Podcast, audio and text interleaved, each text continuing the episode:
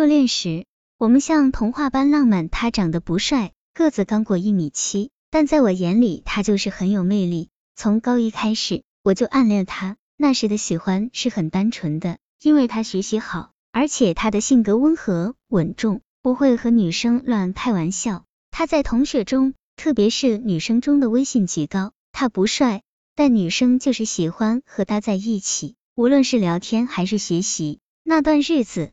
上学成了我最喜欢做的事，能和他坐在一起上课，我觉得非常幸福。渐渐的，他也向我释放出爱的讯息。终于有一天，他向我表白了，我笑着点头同意。我们的初恋在那个夏天开始了。尽管我根本不知道什么是爱情，但是我能感觉到恋爱的滋味，甜甜的。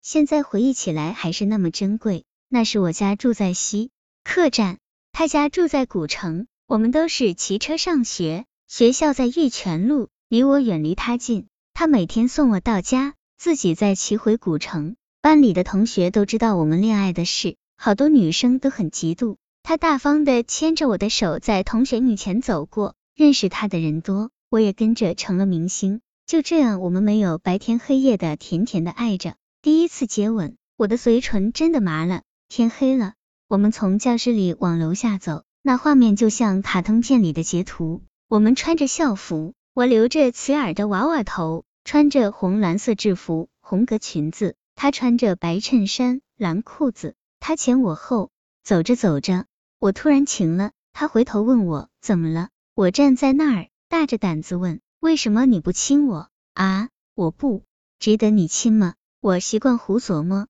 他说不是，那是什么？因为我不敢。我闭上眼睛。感觉他的呼吸离我越来越近，那么熟悉的味道，那么陌生的味道。他的嘴唇冰冰的，我呆呆的，不敢动。那幅画面，直到我死，我都会永远珍藏。我的初吻，那么美好，那么甜蜜，淡淡的，甜甜的，亲吻我。